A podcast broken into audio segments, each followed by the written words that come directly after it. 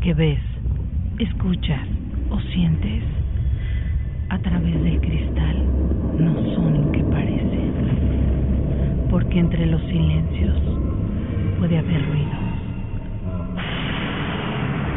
Entre la noche sombras y te haremos sentir cosas inexplicables. Programa de investigación basado en hechos reales, donde Mariana, Alex y Vivi te erizarán la piel, porque a través del cristal no todo lo que ves es lo que parece.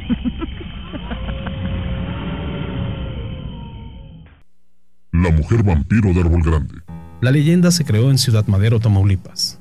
La memoria colectiva no olvida que por allá de la década de los años 60, una historia urbana aterrorizó a los pobladores de la zona sur de Tamaulipas. Se trataba de la mujer vampiro, que surgió en la colonia Árbol Grande, pero se extendió por toda la región.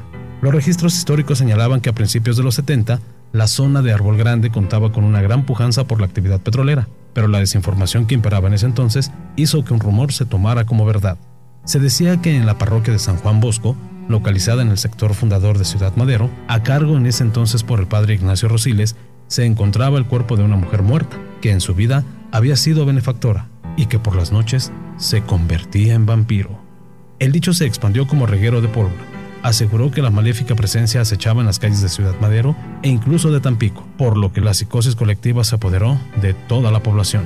Desde ese momento todo fue distinto para chicos y grandes. Las calles quedaban vacías cuando apenas comenzaba el ocaso, ya que se hablaba de varios ataques a personas, e incluso de asesinatos, pues la mujer vampiro se alimentaba de su sangre. Se decía que la mujer era la más devota y benefactora de las voluntarias de la iglesia de San Juan Bosco, de semblante apacible y de complexión delgada, una dama de sociedad con facciones delineadas y totalmente entregada a su familia, pero sobre todo al servicio de Dios y su parroquia organizadora de toda clase de eventos en beneficio de la iglesia, hoy convertida en la más bella de estilo barroco de todo Tamaulipas, generando gran amistad con el padre, por lo que al morir en el año de 1973, en el hermoso estado de Guanajuato, los familiares pidieron que el cuerpo quedara en las catacumbas de la iglesia de Ciudad Madero. Fue enterrada en Salamanca, pero al cabo de unos meses la exhumaron para traerla a la zona sur de Tamaulipas, llevándose la sorpresa de que el cuerpo estaba intacto, incorrupto, solamente le había crecido el pelo, las uñas y los colmillos a desproporción de su fisonomía, por lo que la llamaron mujer vampiro, según cuenta la leyenda colectiva. Esa versión hizo que se generara una histeria colectiva, llegando algunas voces a indicar que la vampiresa volaba sobre Ciudad Madero y sobre Tampico, de iglesia en iglesia, que incluso en la parroquia de San Judas Tadeo, en la colonia Cascajal, en Tampico, Tamaulipas, los vecinos llegaron a capturarla, pero logró escapar. Para Erasmo González Martínez, desde ese entonces colaborador cercano de la iglesia, la historia no se trató más de que un rumor infundado que generó gran alboroto, al grado de que enardecidos pobladores acudieron a la parroquia para intentar quemarla, ya que aseguraban que el monstruo se encontraba en las catacumbas. Yo estaba en casa cuando me hablaba la encargada para decirme que había gente alborotada dentro y fuera de la parroquia y en la oficina, que fuera por favor, por lo que acudí lo más a prisa que pude, ya que mi casa estaba muy cerca, como hasta hoy, a escasas cuadras de ese lugar, en la avenida Madero, esquina con 16 de septiembre dijo el exalcalde maderense. Era en ese entonces un hombre de 30 años, con la vigorosidad para enfrentar a la turba, pero decidió pedir apoyo a la zona militar, quien envió de inmediato al jefe del Estado Mayor, así como al licenciado Magdaleno Mata Blanco, quien era ministro público federal en la zona. Llegaron dos jeeps con tropa, quienes contuvieron a la turba y comenzaron la revisión del subterráneo de la parroquia, donde se encontraban los nichos que se hicieron para depositar las cenizas de los difuntos, mencionó González Martínez, quien amplió que no había luz por lo que los soldados con antorchas y lámparas tuvieron que revisar minuciosamente. Revisaron además el área de misas, la oficina del padre y el dormitorio, e incluso las torres, pero no encontraron absolutamente nada, por lo que posteriormente, ya con el apoyo de Felipe López Lara, comandante de la Policía Municipal, hicieron entrar a una comisión de hombres y mujeres. Después de la revisión, todo volvió a la normalidad, dejando atrás los rumores de la mujer vampiro. Esa mujer vampiro que aterrorizó a los incautos que creyeron la posibilidad de un ser maligno con desproporcionados colmillos, que volara al acecho por el cielo en el sur de Tamaulipas.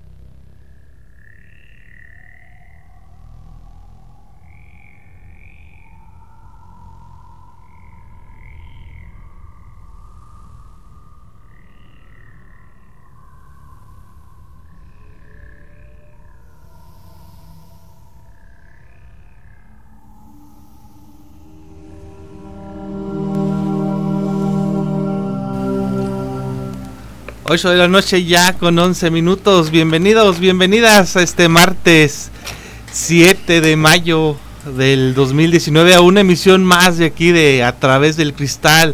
Os acompaña en la mesa Mariana, Vivi. Buenas noches, chicas. Hola, muy buenas noches Roberto, muy Bienvenido, buenas noches. Robert. Bravo, bravo. Que viene de vacaciones, se me hace que este está muy fuerte, ¿no? Saludos ahí al tremendo Robert que ya viene de vacaciones, descansadito, mira, se le ve la cara. Mira, relajado, feliz, Relaja, contento. Como el mango. Relajado, relajado, relajado. Ah, Marianita, ¿cómo estás? Gracias a Dios, muy bien, muy buenas noches. Eh, me da mucho gusto saludarles. Eh, Vivi, Roberto, me da mucho gusto estar de nueva cuenta en esta emisión más de A través del cristal, muy este emocionada y con ganas de pues de seguir disfrutando de este padrísimo programa que nos As- encanta hacer. Así es, muy empapados el día de hoy de buenas leyendas, historias, Ajá. y te invitamos a que tú seas parte de ellas. 472-3380 para que tú nos platiques, nos cuentes esa historia que te platicaron tus abuelos, tus tíos, la, la tía abuela que siempre tiene buenas Siempre leyendas, hay ¿verdad? historias. Siempre hay historias. Y fíjate que eh, precisamente paseándonos un poquito por las calles de la ciudad, cómo hay literatura, cómo hay historias, eh, leyendas de México y, y en todo el mundo prácticamente siempre hay historias raras, siempre lo paranormal forma parte de, Del- es, del ser humano, no de las familias. Como dices tú, este nunca faltan las historias en, la- en las reuniones Pero el mexicano como que lo fomentamos. Sí. Las fogatas, los bombones, los, Ajá. las idas de picnic que se ponen a platicar cuentos de terror en, en noviembre que nos disfrazamos. Así Siempre es. hay, el, el mexicano dicen que se burla de la muerte. Así es, así es que bueno, este, este programa por eso ha sido tan, tan bien recibido y nosotros olvídense, estamos felices de poder eh, brindarles eh, pues información interesante, historias muy emocionantes, historias muy raras y nos da muchísimo gusto este entrar a esos a esos hogares, a esas casitas, a esos trabajos, porque recordemos que hay gente que ahorita está trabajando. Así es, todos los veladores que les mandamos un saludo para nuestros amigos de la maquiladora, para los am- amigos taxistas también que nos escuchan mucho. Y bueno, el día de hoy yo les traigo primeramente Ajá. La historia es una historia de un duende. Es como la historia de un duende, también la historia de la leyenda de la sirena, es otra Ajá. leyenda, otra historia, y el del programa va a estar muy enriquecido. A ver, tú, Marianita, ¿qué nos traes? Fíjese que yo les traigo, vamos a hablar un poquito de un personaje que no sé si ustedes habrán visto eh, hace ya tiempo, eh, porque hay una fotografía de este hombre muy característica, Ajá. en la cual aparece él como si estuviera apoyado sobre una mesa con los brazos, los codos así y, y, este con el dorso apoyándose en el dorso de las manos. Trae una especie de, de sombrero que trae un triángulo. Este hombre eh, fue llamado el, el profeta Aleister. Acá Ah, viene un sí, poquito abajo. Mira, aquí te la voy a mostrar. La imagen de, de este hombre, esa imagen. Esa imagen es muy famosa. Se dice que debido a él, eh, de, él tiene mucho que ver en el con toda esta simbología del ojo de Horus, de los Illuminatis, de los rituales. Este es un hombre monstruoso de verdad en toda la extensión de la palabra porque fue el llamado profeta Ale, Aleister. Aleister. Aleister. Este hombre, eh, pues es un, es un personaje muy ligado a lo paranormal, al ocultismo, y vamos a, a platicar un poquito acerca de este, pues muy curioso y muy siniestro personaje Aleister, Mm, ¿Y el tú, llamado Robert? profeta. El llamado profeta Aleister. ¿Y tú, Robert? Ok. Oye, muy interesante de esa historia de, del mago. Mira, pues yo les traigo una historia de una niña con su perro. Ajá. Este, la dejaron solita y pasó algo ahí en la noche. Bueno, eso es lo que yo les voy a platicar un poco de, de esa niña y su y su Perro, mascota. Así es. Ok, algún tipo de... Del amor y la confianza que puedes tener con tu con tu mascota, con ¿Mascota? tu animalita, con tu animalito. Pues yo digo que los perros son los más fieles, ¿no? Sí, es que, el es que es muy diferente, ¿no? El perro al gato. Al, si el gato es... El gato es como más independiente, Y te como tira. va más por su mundo. Y te tira a arañar. Y, un- y tu perro, el perro nunca muerde al amo. Qué raro, ¿no? ¿Quién Nunca, o sea, se lo morderá jugando así, pero am, pero el gato te tira y te araña y Ajá. le vale gorro si te abre. y- Fíjate, yo te voy a contar una, una vivencia. Este, yo tuve una amiga en primaria. Ay, a ver si no me descubro aquí. Este, entonces, yo tuve una muy buena amiga y este, ella tenía gatos. Y yo me quedé traumada por la mamá de, de ella porque nos asustó muy feo. ¿Sí? Porque ella dijo que se salga el gato, que, que no se quede el gato dentro de la casa, que se salga. Entonces ella le decía, pero ¿por qué? ¿Por qué, mamá? Déjalo que se quede con nosotros. No. Dice, no, porque en la noche el gato se puede comer tus ojos. Así le dijo la señora. Yo me quedé, o sea, niña helada, asustada. Iba a decir una, una, una cosa que no debía. Fíjate que a mí me Pero bien curioso. Fíjate que a mí me pasó algo bien raro en la casa de una tía que fuimos de vacaciones y ella tenía un gato en el DF. Ajá. Entonces, el gato me seguía. Ser un gato desde que me vio, Ajá. me ve, o sea, me metí al baño, nada más con decirte, me metí al baño, yo me senté en la taza y enfrente estaba el mueble para lavarte las manos. Ajá. Yo me metí al baño y el gato se metió atrás de mí corriendo. Me senté yo en la taza y vi al gato, pues yo, yo cerré la puerta porque pues, Ajá. afuera había gente. Cerré la puerta y pues dije, bueno, pues aquí está el- estaba el baño chiquito, se metió el gato y ella andaba ahí oliendo. Ajá. Yo me senté y me quedaba exactamente enfrente del mueble. Ajá. Pues el gato pegó un brinco Ah. al lavamanos y se me paró Marianita aquí enfrente. Así lo tenía. Ay, qué feo. Pero así, viéndome. Que dije, Fijamente. quítate, quítate. No me acuerdo el nombre, quítate. Entonces, el gato, eh, donde nos quedamos, el gato traía un cascabel. Entonces, la tía, an- mi tía andaba construyendo. Ujú. Entonces, haz de cuenta que era como un cuarto provisional. Le pusieron unos zules y todo porque había tirado esa pared cuando llegamos. Ajá. Entonces, haz de cuenta que el gato se metía por entre los zules y se metía al cuarto. Entonces extraño yo, yo lo sacaba. Pues una noche yo soñé que el gato se, se, se, se, se se- se ponía enfrente, así ¿Se te aquí apoyaba? arriba. Sí, o sea, que se ponía aquí arriba de mí y que me decía que quería mi alma. Pero yo, yo digo que le agarré mucho miedo. Ajá. Entonces yo sueño eso y en la, en la mañana que le digo, desperté yo Ajá. con el Corazón corazón, era, era la madrugada, todavía no, no amanecía y oigo el cascabel del gato a lo no, lejos. No, no, no, no. Pues dije, ay, me ay, abrázame, es que soñé con el gato. Pues en la mañana yo me levanto y le platico a mi primo, ¿sabes que soñé con el gato que me decía, me dice, Vivi, no eres la primera persona que me dice eso. Ay, Dios. Tengo un amigo que se quedó aquí y soñó lo mismo que tú. Ay, no. Ay, qué le digo, me estás espantando. No, Qué raro. qué raro, Qué ¿no? raro comportamiento. Pero era un gato extraño. muy raro, o sea, y como que tenía alusión conmigo. Me veía y salía atrás, de mí. Ajá. te- este tenía como. Como Ah. una interferencia de qué. Los audífonos. diciendo. Ah, ok, Ajá. los audífonos. Ok. Y pues. Oigan, porque tenemos una sorpresa. ¿Cuál? El audio. Ay, sí, ahí está, ¿verdad? Sí. ¿Lo vamos a poner? No, todavía, Todavía no. no, todavía no, todavía Pero no. vamos a decirle a la gente. Bueno, vamos a un corte y platicamos un poquito porque ya estamos retra- retrasados. Así es. Vamos a ir a un corte, son exactamente las 8 de la noche con 18 minutos. Estamos. A través. Del cristal.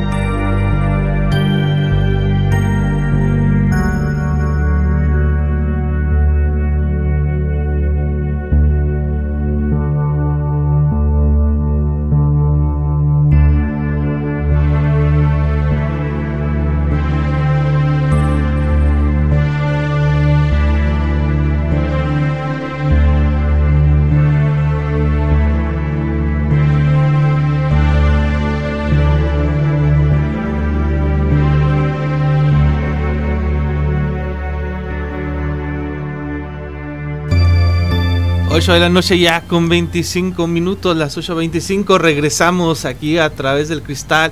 No sin antes invitarlos a que se comuniquen a su teléfono de cabina que ya conocen 472-3380 o por WhatsApp 193-3483. Chicas, Ah, sí, bueno, pues los invitamos para que nos cuenten todas sus historias el día de hoy. Esa, esa mamá que nos está escuchando. Los niños también pueden entrar en, en, historia con nosotros porque ahorita muchos les dicen a su mamá apaga la tele y vamos a ver juntos a través, escuchar a través del, del cristal. Sí, sí, Marianita, se presta. ¿empiezas tú con tu historia? Claro que sí. Fíjense que les voy a contar una, una pequeña historia breve. Bueno, no es tan breve, pero no sé si, si animarme a contarla porque si es, si es un poquito, no, yo no la he visto, si es un, es un poquito extensa. Bueno, esa la dejamos pendiente. Este, invitamos también a nuestros amigos del grupo Ah, a través del cristal que siempre están ahí saludándonos y muy pendientes de, de esta frecuencia. Muchas gracias chicos, chicas del grupo a través del cristal. Quien se quiera agregar, ¿verdad? Sí, claro, lo podemos agregar. Nada más nos mandan un WhatsApp a que, al número 639-193-3483. Estaban hablando un poco en el grupo acerca de la, de la Pascualita, que si estaba sí, diferente. Ah, Que ya está diferente. pero que no, dicen que en el grupo precisamente estaban preguntando por ella y dicen que sí es la misma. Sí es la misma, ¿Tú pero ya la viste la nueva versión, por así decirlo? no, yo no la he ido a ver a, a Chihuahua. Fíjate que sí he pasado, Ajá. pero la verdad siempre me ha dado como miedo Pascualita. Ajá. Me da un Ah, cuscús ok. verla. Entonces, no he tenido la oportunidad. Sí es la misma, solamente le dieron pues su su remaker, su remaker. su, Sí. O sea, le dieron su, su manita de, de gatote, este porque dicen que casi la volvieron a hacer. Le cambiaron un poquito las facciones, Ajá. le cambiaron las pestañas, le pusieron pues ya maquillaje, o sea, ya para que no se viera, que ya estaba como amarilla Ajá. por el sol. Pero es que sí se veía muy real. Y ahora parece ya más maniquí, Maniquí. ¿no? Oigan, tenía sí. una escarapeladita aquí en la nariz. Ajá, ajá, ándale, aquí, aquí en la puntita tenía como, hace muchos años que yo la vi y sí me daba cuscús. O sea, el, el- los dedos de las manos, las huellas Las digitales, uñas. las uñas también. Las uñas también las tenía bárbaras, o sea, parecían las de realmente ¿Que estabas cualquier viendo una persona normal? Exactamente, Marianita. O sea, sí daba cuscús ver a Pascualita, ¿eh? Y nos invitaron también por ahí a que acudiéramos a un este a un recorrido de casas embrujadas ¿Cuándo? a través del, del grupo. ¿No te acuerdas que nos estaban invitando Ah, sí, sí, también? sí, sí, sí, sí, sí. Un saludo también para Alejandra, por supuesto. Oye, también un, un saludo para Karen y Yukari, que también el otro día me hablaron y me invitaron, no- nos invitaron a, a todos a una a un recorrido también de que habían encontrado una casa Ajá. con mucha presencia este Paranormal. fantasmal. ¿Dónde será? Sí, no sé. Sería Pero ya padrísimo me dio también. Un saludo para nuestros amigos también que ya tenemos rato que no los vemos. Así es, muchos muchos saludos para ellos y bueno, vamos a iniciar el día de hoy. Claro que sí, iniciamos. Fíjate que este profeta, así llamado profeta, eh, pues fue muy ligado con, con todo el tema de lo paranormal. Se dice que haría falta escribir varios libros para plasmar toda la vida enigmática de este hombre. Además, atentos, su relación con los gobiernos y su relación con la élite, con el estrellato, con la gente eh, pudiente, con famosos, con todo este tipo de, este círculo de personas. Aclamado profeta, eh, mago en numerosos rituales que él practicaba estas cuestiones sexuales, ¿no? vinculados con, con la alta sociedad, decía que él había hablado con el mismísimo innombrable, porque ya no le vamos a decir su nombre porque ahorita van a saber por qué. Entonces, y en sus rituales este, participaban personas que eran torturadas, que eran este, lastimadas, que sufrían aquellas personas donde los, los eh, exponían a, a sufrimientos muy terribles, animales también, personas, animales, verdaderos rituales mágicos, como él solía decir.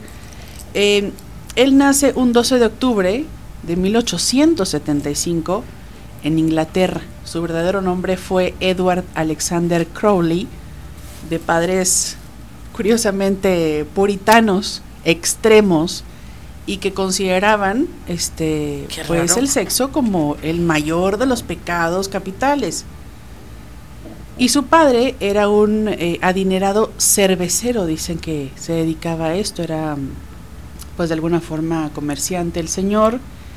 Eh, él tenía de muy joven, eh, les planteaba a los padres su rebeldía, renegaba de sus creencias de muy joven, este, y su madre ya le llamaba la mamá de muy joven a este hombre, le llamaba la bestia. ¿Tú imaginas que tu madre te diga así, la bestia? Entonces la señora, viendo como lo que llegó a representar su hijo en lo que se convirtió en aquel monstruo, porque era un monstruo el hombre, pues ella decía que él estaba bajo el influjo de alguna energía negativa o que era una ¿Poseído? persona, este, puede ser que sí, pero que, que ella no dudaba que él estaba eh, bajo el influjo de una energía negativa, pues maléfica, ¿no? Este hombre, Aleister Crowley, perdió a su padre a la edad de 11 años y según cuenta su biografía, en ese año torturó y mató a su gato. Sabemos de que, que los, los que tienen ese tipo de desviaciones, de, de, de que son psicópatas, por lo general inician con los animales, lastimando a los animales, ¿no? Es donde se va ese proceso a convertirse en una persona pues realmente mala y este fue siempre obligado a asistir a escuelas religiosas, dejó una serie de capítulos escandalosos por hacer actos en aquellos años, por realizar prácticas homosexuales, este, eh, tener encuentros con servidoras este, sexuales también, y en aquellos años pues era un escándalo, ¿no? Toda la situación, veamos el contexto, que él era pues un hijo de bien, con papás que eran muy estrictos, y que de repente él salió, pero todo lo contrario, ¿no? Que renegaba, que maldecía, entonces la misma mamá, recordemos, le llamaba la bestia. Aleister en, mil en el año de 1900 eh, llega a una casa situada, porque se va, se va de su casa, a escasos metros del lago Ness a la edad de 25 años, para preparar su iniciación mística. Ahí era lo que él necesitaba, un lugar tranquilo, donde se dice que empe- empezó a invocar a las malas energías. ¿no?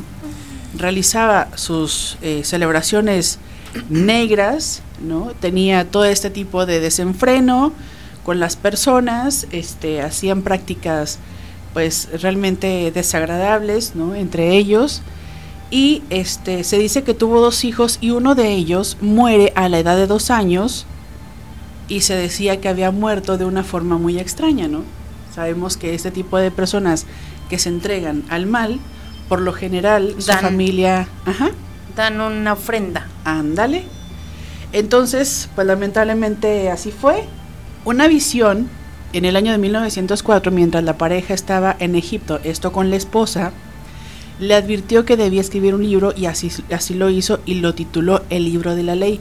Un año, de- después visitó el Himalaya en una excursión donde misteriosamente fallecieron unos compañeros de viaje.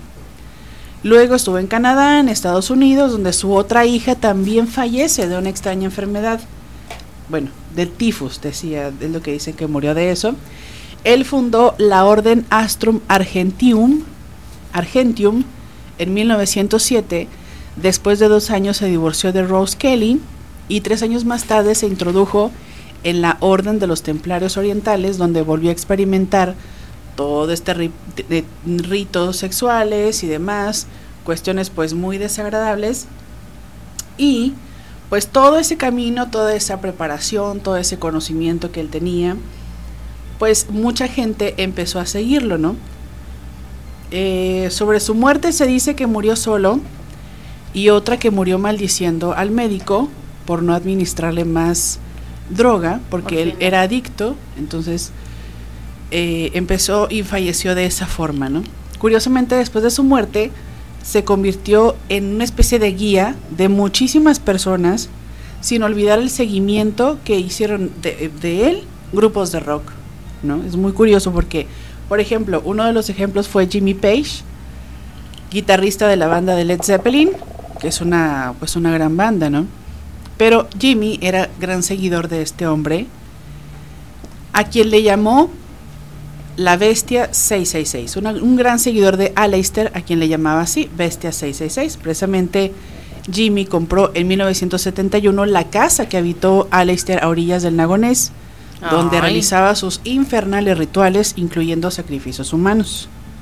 Según cuentan algunos, Page realizaba rituales también de Crowley durante sus conciertos. De hecho, dicen que la canción Stairway to Heaven tiene claras referencias a la Reina de Mayo, que es supuestamente el nombre de un poema con una letra horrible escrito por Crowley. Porque ¿qué podía salir de aquel hombre, de aquel loco, ¿no? De aquel eh, siniestro personaje, No, pues tiene cosas la horribles. mirada, la mirada del loco, ¿verdad? De loco, exactamente.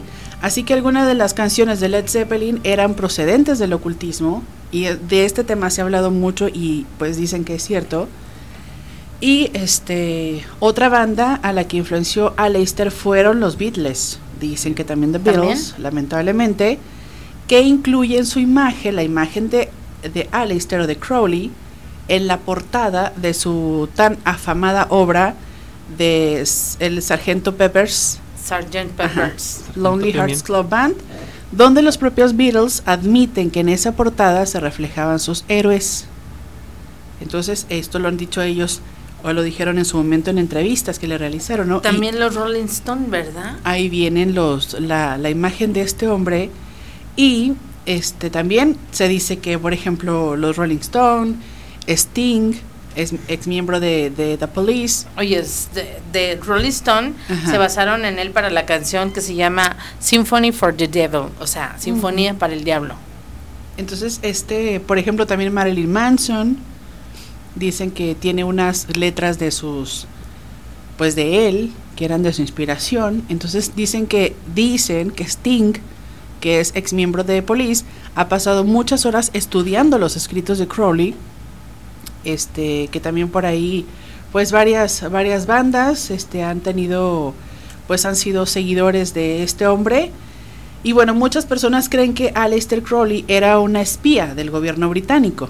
También eso es una interesante afirmación dada la cantidad de viajes que Aleister realizaba extendiendo la propaganda durante la Segunda Guerra Mundial. Otra afirmación hecha por Aleister era que él era la reencarnación de varios ocultistas famosos. Uno de estos nombres fue Eliphas Levi, quien murió el año en que, este, que Aleister nació. Se rumorea que eh, convenció a su novia, Lía, para que... No, pues esto mejor me lo voy a guardar un poquito, porque sí, es muy desagradable, por decir, con animales, Mm. para que nos entendamos, ¿no? De la Sofilia. Ajá, así, actos de, de ese tipo. Entonces, si ustedes se, se ponen a pensar un poquito, pues imagínense la mente de este hombre, lo que daba su imaginación, su maldad, lo siniestro que era, ¿no? Oye, pero ¿quién de ocho años le administra arsénico y cloroformo a un gato y lo mete a un horno y lo despellejó vivo? Sí, es, es un psicópata tal cual. Pero como alguien así este, llega a convertirse pues en líder y que mucha gente lo, admire, ¿no? Ya lo hemos visto también en otros casos. Pero bueno, esa es un poco la historia de este hombre que realizó durante muchos años rituales este, pues satánicos y que a pesar de los años sigue vivo en la mente de, de mucha gente, ¿no? Lamentablemente y, y para mal, ¿no? A fin de cuentas. Pero ahora sí, pues a todos los que lo siguieron y le compusieron, les hace falta Dios, ¿verdad? Porque, Claro que sí. Seguir sí un que- loco, creer en un loco. Mira, nos dice Ana a través del de, del grupo que Ozzy le compuso una Ozzy Osbourne. Ah, ok. Padrísimo. Dice que le compuso una canción. ¿Cuál será la canción, Anita? ¿Cómo no nos dices para ponerla? Para, para escucharla. Pero sí es un hombre que en la imagen, este, bueno, se dice que él de alguna forma son los inicios de los Illuminatis. Es por eso aquella imagen de que les decía con el sombrero que traía una imagen de un triángulo. La canción se llama Mr. Crowley. Ah, pues esa, fíjate. Mr. Crowley Literal. está por ahí. Se me hace que ahí la que no buscamos. tenemos. No. Es Mr. Crowley. En 1981, Ahorita checamos la Ozzy letra. Osbourne le compone esta canción. Fíjate nomás. Ay, no, Dios Qué mío. terrible, ¿no? Como el rock está lamentablemente Ligado. este, ligado a eso. A cosas tan obscuras, Ajá, ¿verdad? Porque así pues, ellos son seres obscuros. O Sí, sea, es, es terrible lo que hacen algunas bandas. Tú los ves, bueno, yo no he visto en vivo las bandas, pero luego ves su trabajo. Como dices tú, son a veces te da miedo, ¿no? De lo que hacen lo- algunas bandas, ¿no? Este, el que, el flaco, ¿cómo se llama el que? Marilyn Manson. Marilyn Manson. Él hace rituales, corta una gallina, reparte sangre. Lo que hacía Ozzy también, que, se, que se comía, o los murciélagos los mordía y los, Oye, los pero despedazaba. el murciélago, pues es, es este. Tiene rabia, ¿no? tiene Sería rabia. alguna, me imagino que tonto no es el estaba hombre, ¿no?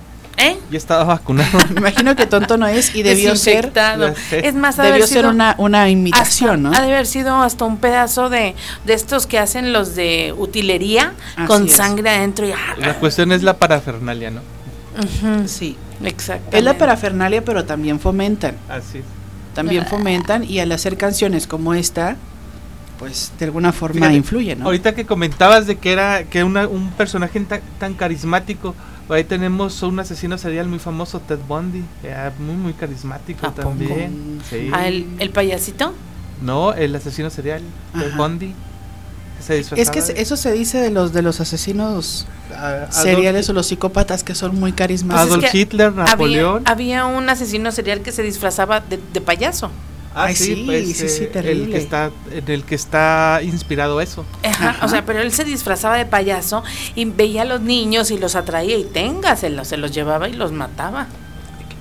Qué o sea- no, Bundy como actuaba era que siempre se hacía el discapacitado o le dolía un brazo o, en- o yeso o algo. ¿Y me puede ayudar con las bolsas? Sí, claro que sí. Y los téngale para arriba. Fíjate, pobres niños. Bueno, vamos a ir a una breve pausa, ya son las 8 de la noche con 41 minutos. Estamos A través del cristal.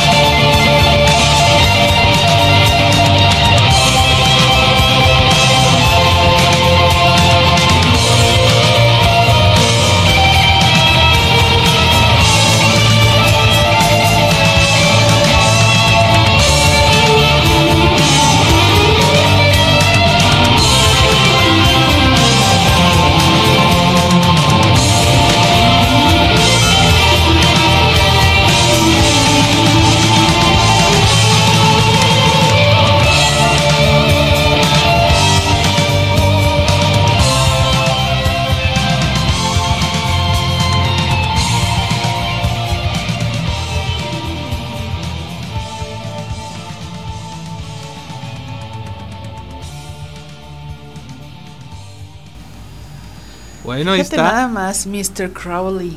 Mr. Crowley, algo de Easy, de Ozzy Osbourne. Ozzy- Oigan, estuvo buenísima la canción, pero bueno, Pero la verdad yo no la tendría en mi colección de Pero canciones. fíjate que. Pero no lo adula. No lo adula. ¿Qué es lo que dice? Dinos. Le dice, Mr. Crowley, ¿qué ocurre en tu cabeza? ¿Habló con los muertos? Su estilo de vida me parecía tan trágico, con la sensación de todo eso. Engañaste a todos con magia. Serviste a la llamada del innombrable. Señor encantador, te creías impoluto.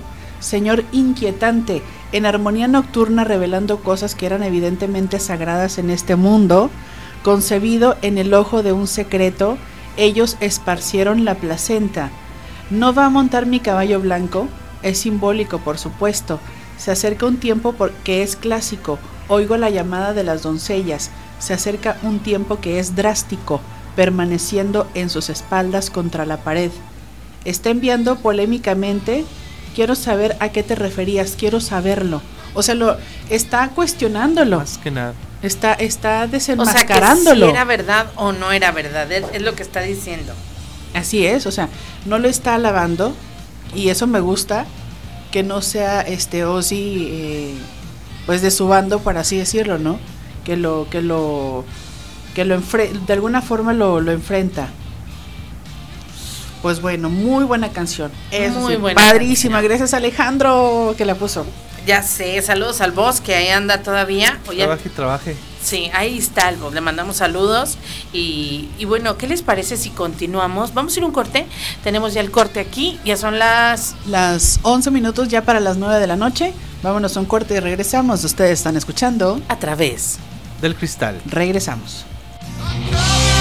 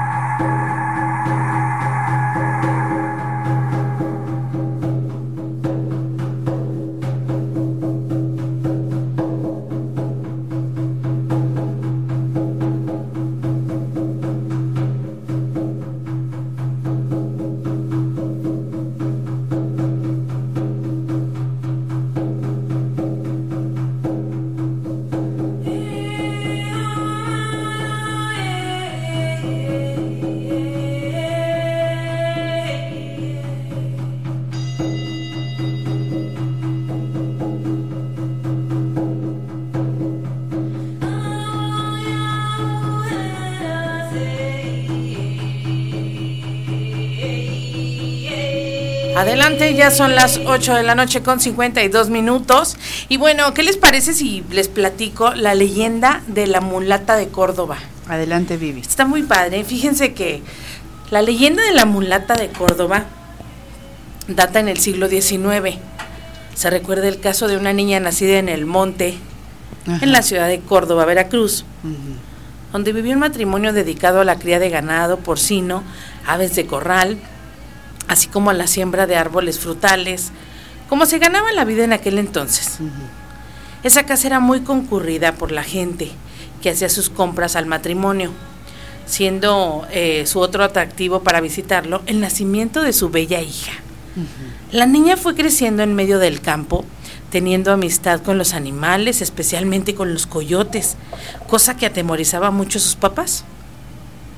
Una tarde, cuando la niña tenía 14 años, su madre estaba enferma gravemente y su papá la mandó a buscar a la curandera, orden que la niña ignoró, poniendo a esta niña a hervir agua junto con un manojo de hierbas y comenzó a pasárselas por el cuerpo a su madre, teniendo como resultado que al cabo de un rato la señora se recuperó totalmente su salud y en forma milagrosa. Este hecho conmovió mucho a toda la población. En cuanto se supo de lo que, que había curado a su mamá, comenzaron a visitar la gente de todas partes, con enfermos para que los curara.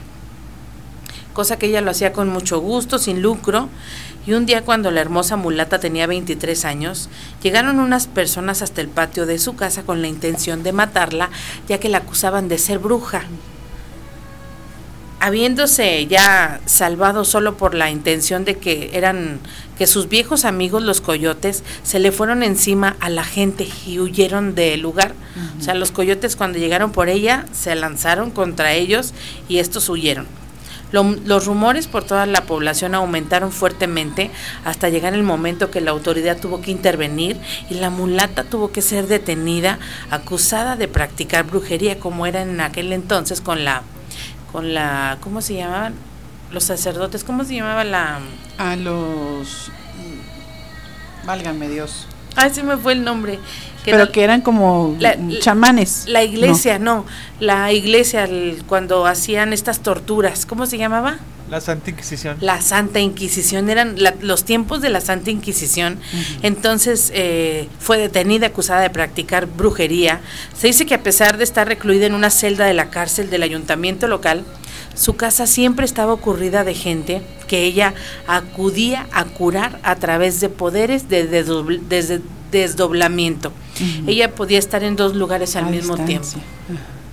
Tiempo después ella fue trasladada a una mazmorra del castillo de San Juan de Ulúa.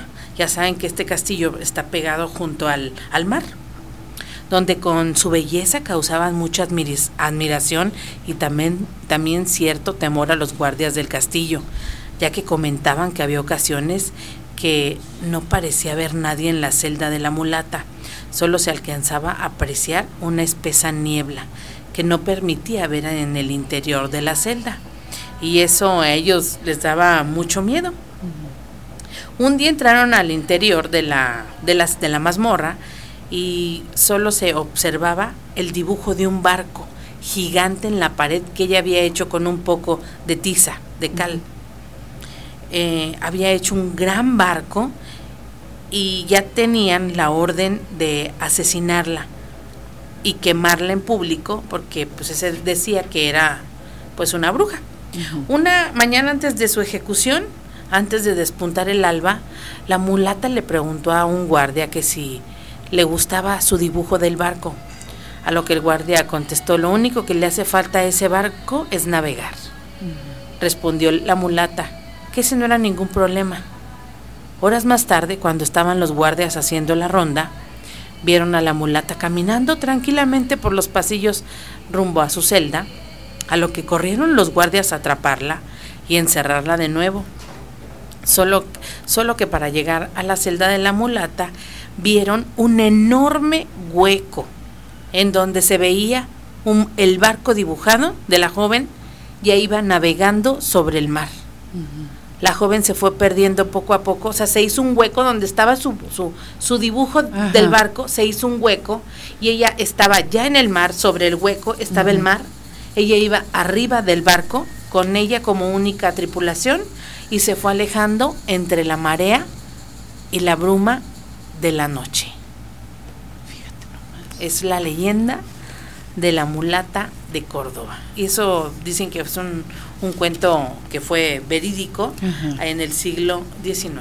De lo que cuenta la gente. De lo que la gente cuenta. Es que dicen luego que, que obviamente pues el ser humano tiene muchas capacidades que a lo mejor eh, pues no son mencionadas muy a menudo, pero también sabemos de casos, por ejemplo, de niños que, que luego te das cuenta que son genios. Estaba viendo el caso de un niño en particular eh, que, que a la edad de 5 años ya estaba hablando diferentes idiomas y estos casos los hemos visto en televisión Ah, o sí. son conocidos, ¿no? Este niño decía la mamá que tenía también él cierta capacidad de telepatía o tenía la capacidad, tenía ese Don. eso desarrollado, ¿no? La telepatía porque él podía adivinar ciertos números, ella se refería a las operaciones y este pues ahí está más que claro, ¿no? Las habilidades están. Y es que hay, hay niños que como di- dices tú, tienen ese esa inteligencia, pero Ajá. a veces tiene que ver con algo, porque son hijos de la luna, que están procreados en una etapa, una fase de la luna, dicen que el agua que está dentro y que hace que su cerebro se re- se Desarrolles. diferente, exactamente, se desarrolle, gracias, diferente y son seres con un poder supremo. Son, se le llama lunáticos o hijos de la luna. Entonces, fíjate. Entonces, eh, eso pasó aquí. Pero ¿qué pasará donde nosotros no sabemos? Donde hay tanta gente, donde hay tantas historias y tantas personas que seguramente debe haber alguien con ciertas capacidades, ¿no? Que por alguna causa pues no se dan a conocer a nivel mundial porque muchas veces tampoco el gobierno, por decir de los niños que son genios, nada más nos damos cuenta cuando son cuando se dicen que son genios. O que fueron ya a hacer un concurso y que sacaron perfecto. ¿Y cuándo vuelves a saber de ellos? Nunca. Ya no volvemos a saber de ellos, dónde están, a dónde se los llevan, se van a Estados Unidos, se van a Rusia, se van a Japón. ¿Nunca has visto la película de la vida de Jeremías? De un Mm. niño que es bien inteligente, No, esa no la he visto yo. que quiere ser primero como este Jimmy, Jim Morrison, Ajá. y luego como, o sea, hay, tiene muchos, muchos que quiere ser él, que empieza a tocar la batería y que quiere ser cantante y luego que quiere ser escritor, luego que quiere ser químico, pero porque sigue a muchos que fueron muy inteligentes Ajá. y al último se da cuenta que no sirve para nada. Qué fuerte. Está muy buena esa. esa- ¿Cómo esa- dijiste que se llama? La vida de La Jeremías. vida de Jeremías. Hay que anotarla para, para buscarla y verla, por supuesto, porque dicen que, que en la mente del ser humano todo lo que nosotros decimos y exponemos y, y platicamos es porque ya está creado, ¿no? De alguna forma ya tenemos ese conocimiento. Pero pues es fascinante sin duda darnos cuenta lo que platicábamos ahorita, esos casos de esos niños que son genios y que se van y que ya no sabemos qué pasó con ellos. Se dice que hay un grupo selecto de estos niños que son este eh, enseñados, instruidos y les dan obviamente pues otro tipo de educación, pero eh, con qué propósito, a dónde se los llevan. Estuvo un caso muy famoso de un niño que era médico, hindú, no sé si ustedes lo, lo habrán visto, yo vi el documental de este chico, Ujú. hindú que era un genio en la medicina. Entonces el niño ya con 11 años ya era capaz de, de operar a una persona. Entonces él iba con los médicos y la cámara lo va siguiendo y el niño va y platica con los médicos. Entonces los médicos decían, pues espérate, mm, tenían cierta resistencia, ¿no? Porque era un niño. O sea, yo tantos años. Pero te está demostrando me que aventé, sabe. oye, die- cinco años en la en la universidad más eh, cinco en la especialidad o la maestría y todo para que y a veces no son tan ex- exactos para que un niño llegue con toda la exactitud. Es lo que te digo, son niños especiales tocados Ajá. por una fuerza superior. Y, y- y ha habido a lo largo de la historia, ¿no? Ha habido un Leonardo da Vinci, ha habido un Albert Einstein, ha habido pues gente Tesla, no sé, Nikola Tesla, que son gente que ha avanzado tanto, que traen tanto conocimiento, pero por alguna causa eso no se nos enseña a nosotros en la escuela. ¿no? Así es. Fíjate, pero una de las características principales de todas estas personas que tienen esa capacidad es que la gran mayoría, o más bien todos, son autodidactas. así es. Buscan el conocimiento por ellos mismos, así es que Así su es. aprendizaje es libre, no está tanto, no está forzado a los cánones de los maestros o de la forma de pensar de, de un maestro, de un profesor, o en este caso de un sistema educacional. Es cierto eso. Así es la facilidad que tienen ellos. Ahí está la niña, esta muchachita de 13 años, que es la psicóloga más joven de Harvard, es mexicana, Daphne, Daphne Almazán. Y en Estados Unidos. Y en Estados Ahí está Unidos. estudiando, ahí ya terminó de estudiar en Harvard ya. Y becada, ¿no? Supongo yo que sí. Me imagino que sí. Nomás. Bueno, vamos a hacer una breve pausa, son las 9 de la noche con 3 minutos y vamos con el cuento. Sí, regresamos con el cuento y estamos disfrutando mucho esta noche de martes. Los invitamos a que participen, nos marquen y nos cuenten sus historias o bien sus opiniones. Así es, 472-3380. 193 34 83 Vámonos a un corte, regresamos. Están escuchando. a través. del cristal.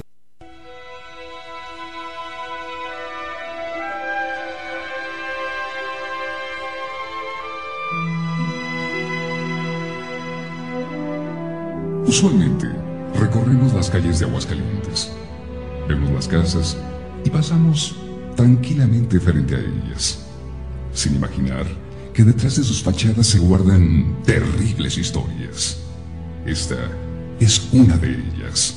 La historia que usted escuchará está basada en hechos verdaderos. Su rostro nadie lo conoce. Mucha gente lo ha visto. Los muertos están vivos.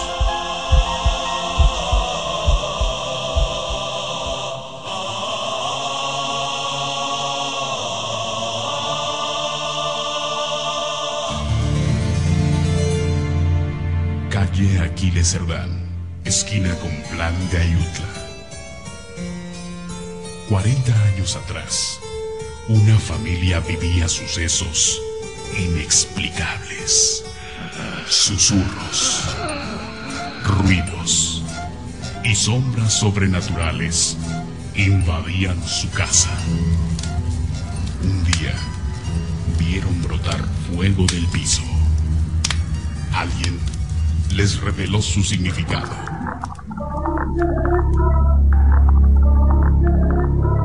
Mi padre decidió buscar el tesoro. Lo encontramos. Entonces, una voz tenebrosa, salida de la nada, nos advirtió.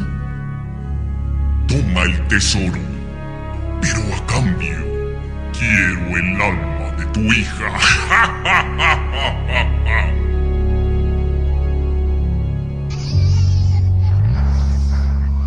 Ellos abandonaron el tesoro.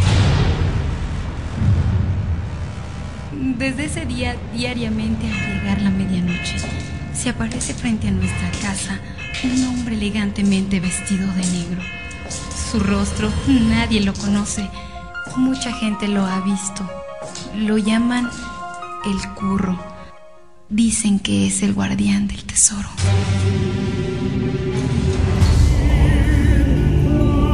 A través del cristal. Por 102.1.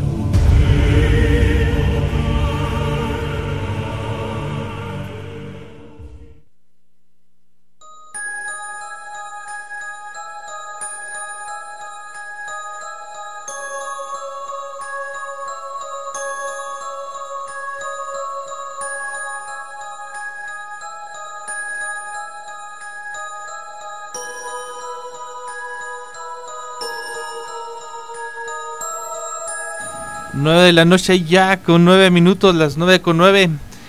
Tenemos llamada del público que nos está escuchando. Adelante. Eh, mire, muy buenas noches. Buenas noches. Buenas noches. Mire, no voy a nombres para que no haya algún problema. Mire, mi hija se casó y tenía 10 años de casada y no podía tener hijos. No podía embarcarse.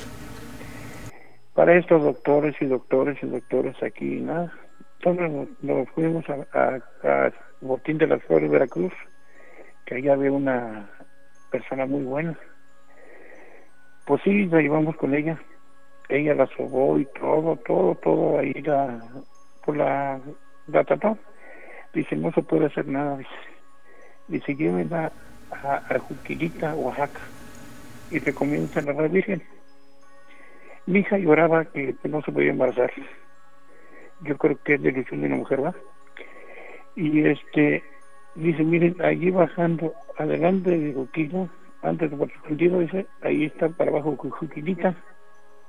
Dice, antes de llegar a Juquila hay una, una capillita donde se pareció a la Virgen adelante, dice, ahí hagan un, un impedimento de que ustedes quieran. Entonces mi hija hizo una, una, una muñequita.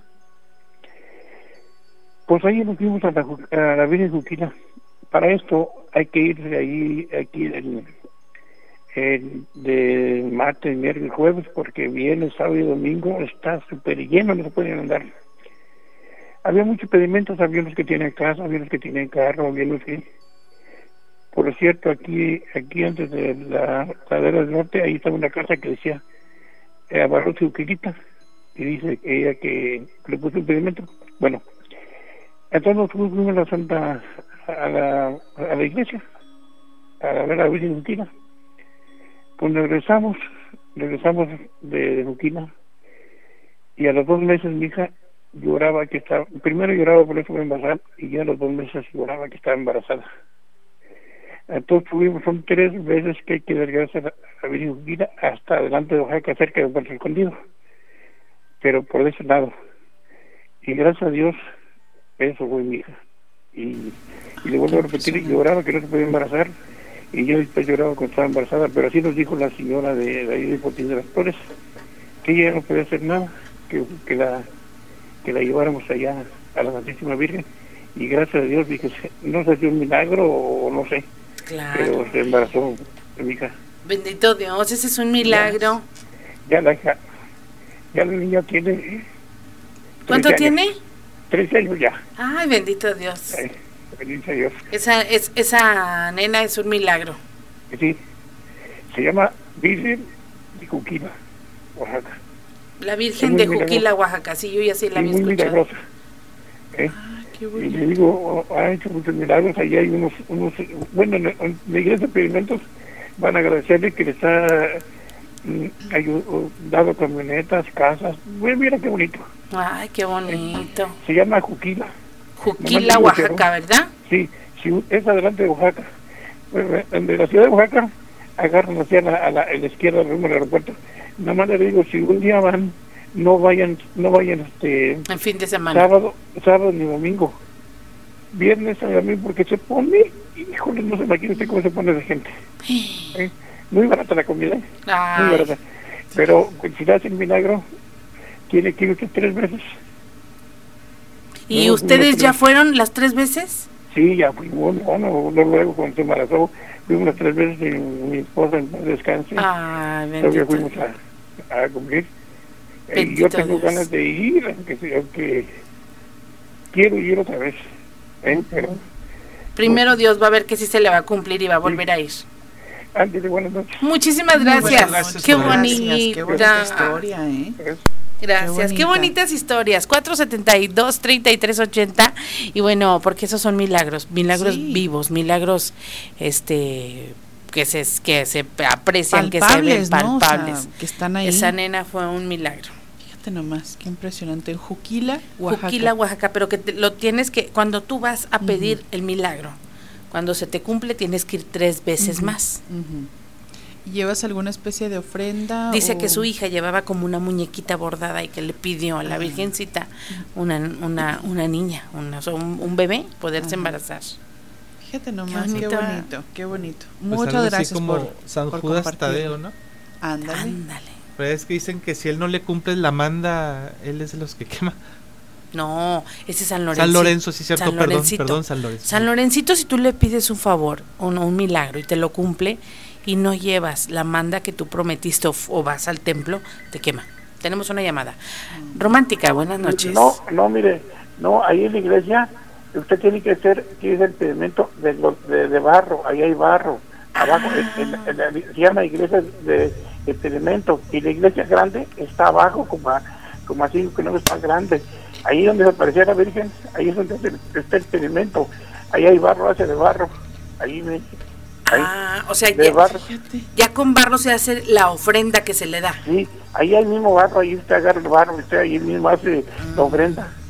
Ahí, ahí, la ofrenda de que usted quiere el milagro. Ahí, Ay, qué ahí padre. mismo, ahí mismo. Y digo, la, la comida es mucho, mucho, muy barata.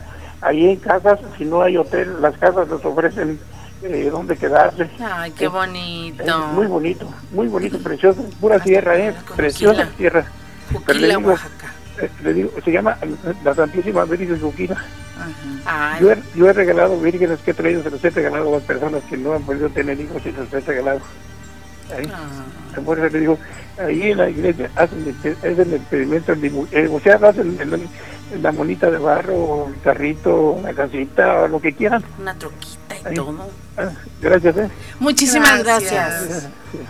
Gracias, fíjate nada Ay, más. es que hay vírgenes especiales para, para concebir, hay vírgenes especiales para ayudarte, para que te vaya bien. San Judas Tadeo, la mayoría es el, Es el de las defensor de los de los causas imposibles y muy difíciles como salud, como encontrar a una persona que no que no sabes de ella, o sea, es el, Ah, el- que aboga por nosotros ante Dios por los casos imposibles. Qué bonito. Vamos a ir a un corte. Vámonos a un corte, regresamos 9 de la noche, ya 15 minutos. Estamos A través. Del cristal. Nueve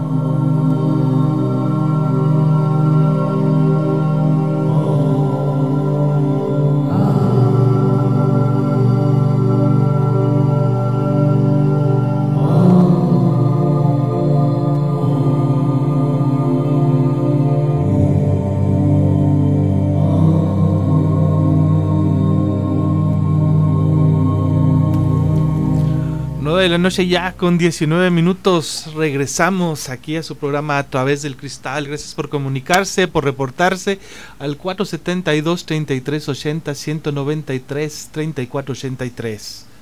Pues sí, continuamos. Recuerden, le recordamos a nuestro auditorio que tenemos un audio muy interesante que se le pudiera llamar psicofonía, ¿verdad? Ay, la verdad que me quedé asustada, ¿eh? Sí nos dio nervios por lo que estábamos hablando, por lo que estábamos hablando en ese momento. Este, mm, hay un sonido muy extraño que ustedes seguramente van a identificar porque es claramente audible, claramente identificable. No crean que nos estamos este, imaginando que se puede, no, se escucha algo y es durante el programa y de, de vuelta.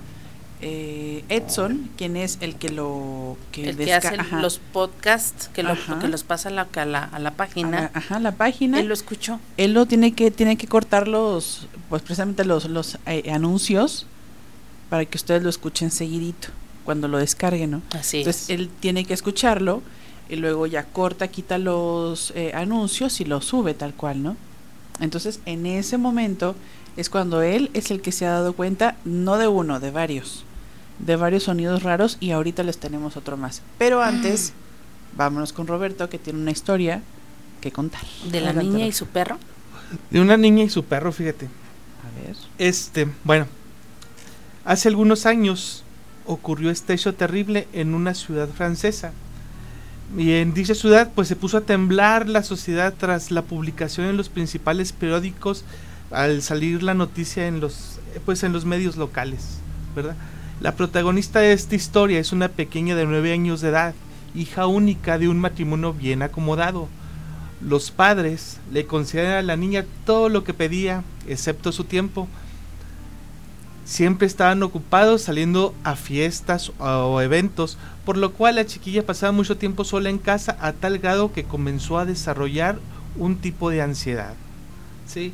Viendo esto, sus- Comportamiento extraño. Así es. Viendo Ajá. esto, sus padres pues decidieron lo más fácil, ¿verdad? Otorgarle algún tipo de compañía. Y de obsequio no se les ocurrió nada mejor que un perro de raza grande para que cuidara de ella y le hiciera compañía. Desde el primer momento la pequeña y el animalito se volvieron inseparables. Pronto establecieron su propio código para comunicarse por las noches. Cada noche el perro se metía debajo de la cama de la niña y si ella se despertaba asustada por algún ruido o un mal sueño, bajaba su mano para que el cachorro la lamiera. El beso cariñoso de su lengua la reconfortaba haciéndola dormir al instante. Una de aquellas noches sus padres la arroparon y se despidieron hasta el día siguiente, pues tenían un compromiso como generalmente del que no volverían hasta la madrugada. Se iban tranquilos pues sabían que el perro iba a cuidarla. Te veremos mañana temprano. Si escuchas el teléfono no contestes. Y pues se salieron.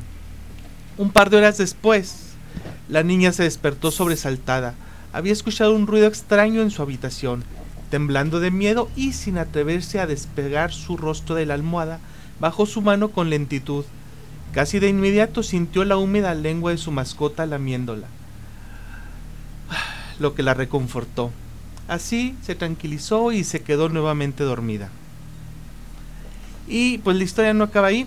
El horror se desató por la mañana. Cuando la niña despierta, descubre que su perrito no está durmiendo sobre la alfombra bajo la cama como es la costumbre. Extrañada bajó hasta el vestíbulo de su casa, miró a su alrededor y entonces gritó. Su, amado perro yacía muerto con el estómago abierto y clavado a una de las paredes. Alguien había aprovechado la sangre del animal para escribir en un macabro mensaje sobre el espejo cercano. No solo los perros lamen.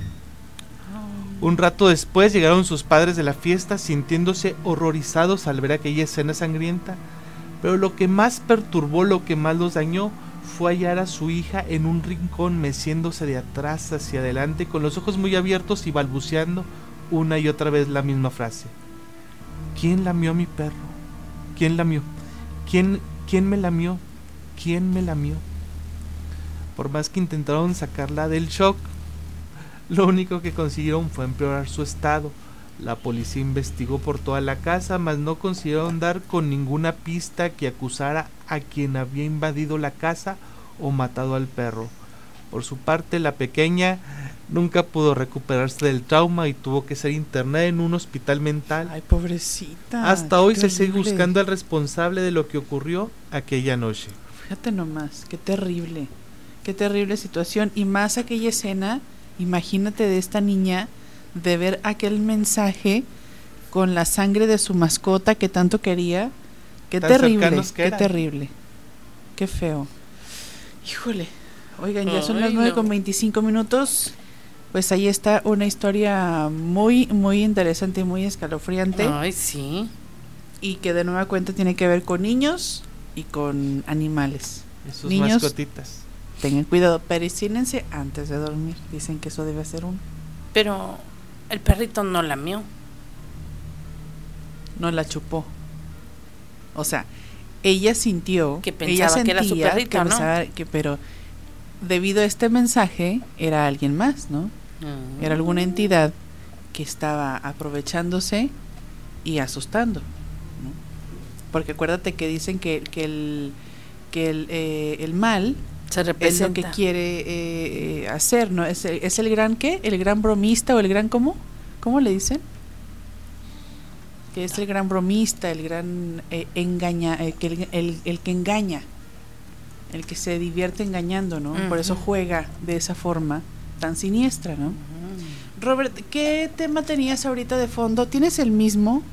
Sí, es el mismo todavía. Porque escuchamos un sonido muy raro. A las 9.21 se oyó un... un se oía... tss, tss. No a ver, sabemos si- regrésalo.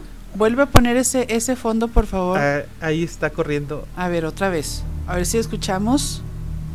No sé en qué minuto fue, pero durante tu narración, durante estabas, 9.21. ajá, estabas, estabas compartiéndonos la historia. Sí, sí, lo escuché. Se oye así. Ahí, Ah, no, sí es, sí es el fondo. eso. Eso era. Me espantó, dije... Nos asustamos porque dijimos, nos estamos saliendo del aire. Se oía... tss, Ajá.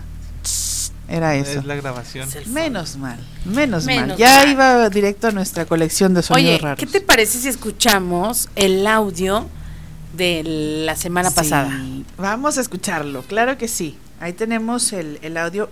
Esto ocurrió la semana pasada, cuando en el día 30, que estábamos narrando los cuentos de los niños. Las verdaderas historias o las historias alternas de estas, o los significados que tienen las caricaturas, ¿no? Estábamos con este tema y en ese, en ese momento que escuchamos ese, ese sonido raro, estaba terminando Vivi con, con el cuento de Hello Kitty. Ujú. Entonces narrabas Y yo digo del innombrable. Y en eso se oye un.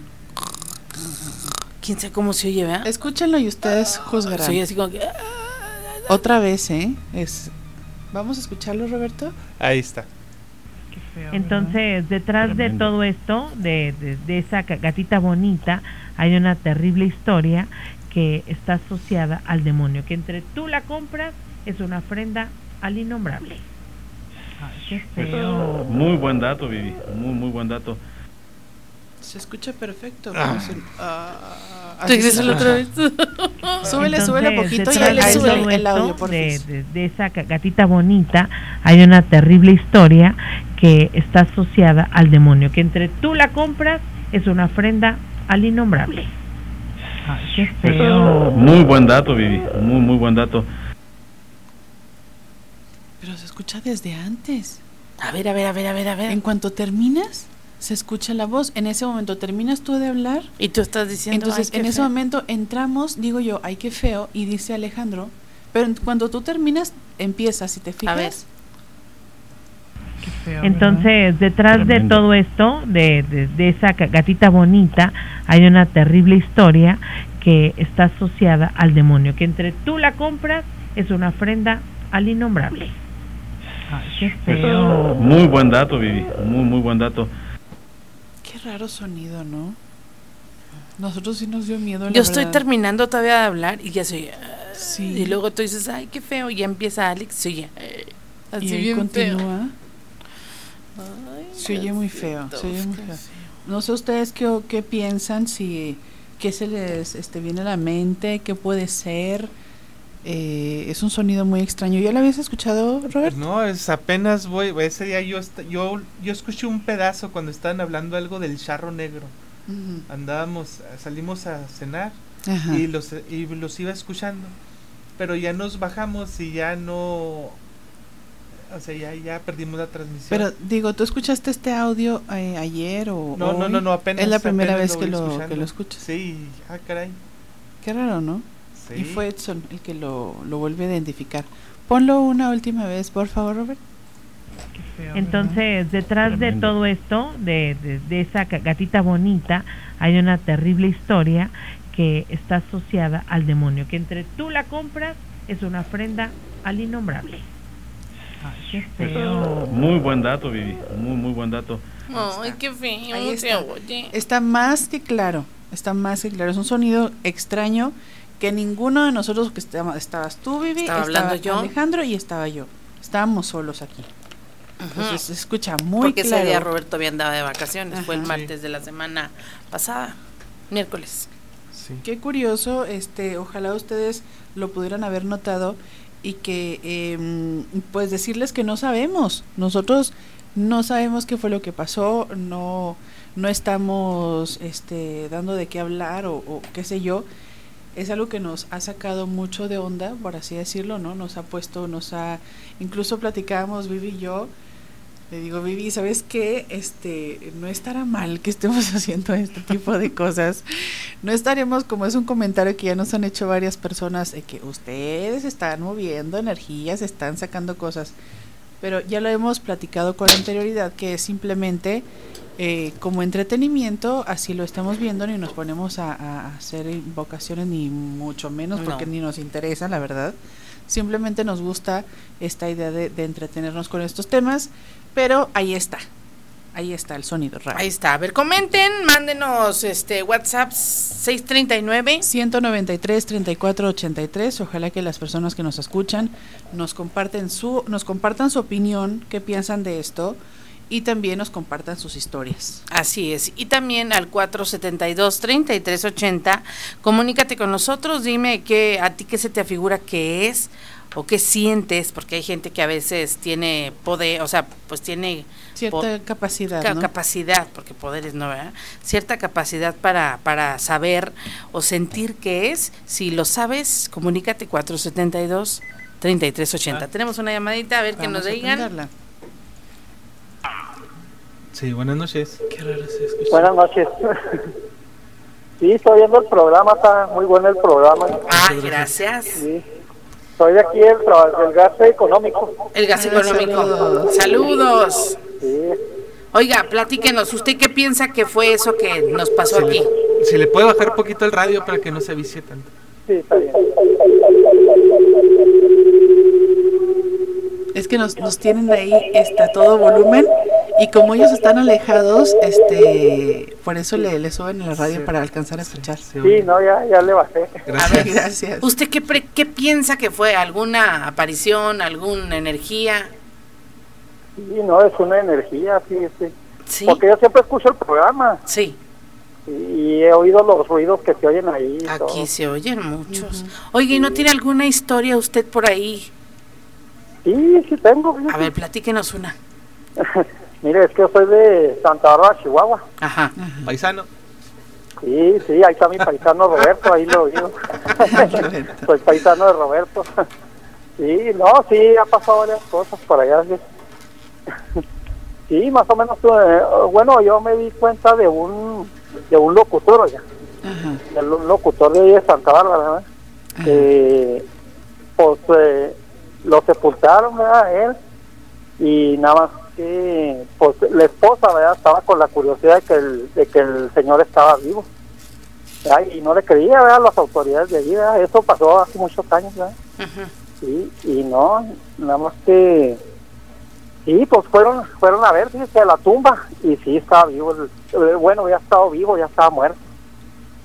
O sea, lo, no. lo sepultaron vivo.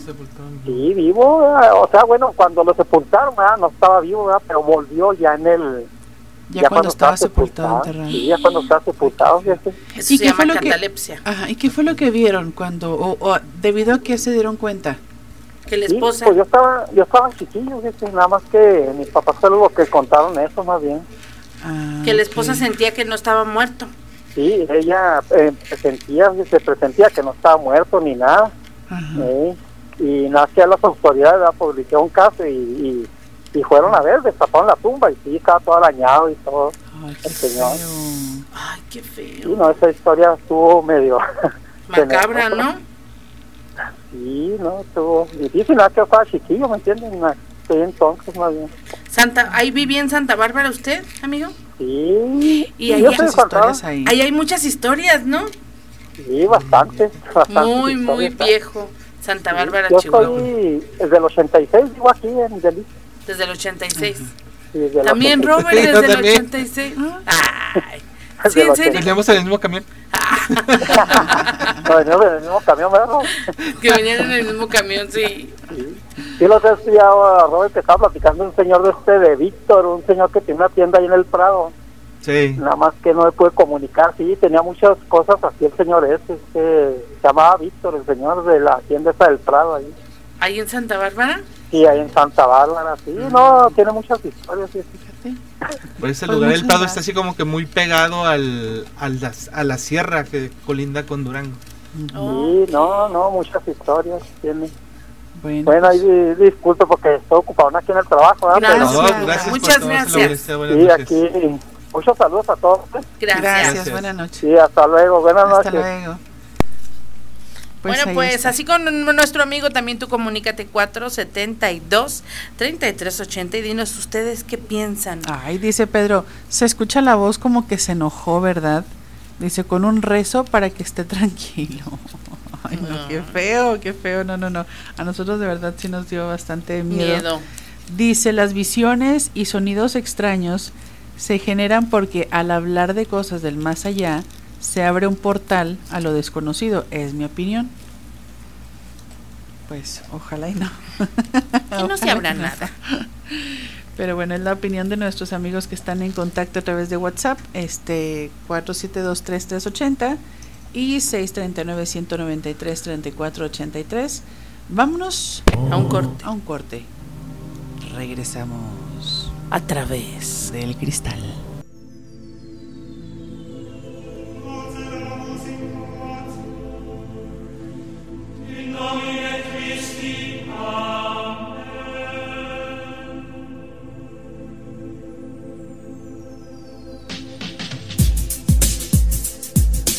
Son los cantos. Ay, perdón. No, no, adelante, por favor. Son ya las 9 de la noche, 38 minutos. No es que yo iba a decir que estos son los cantos gregorianos, Así ¿verdad? es. Que muchos decían que tenían mensajes ocultos atrás.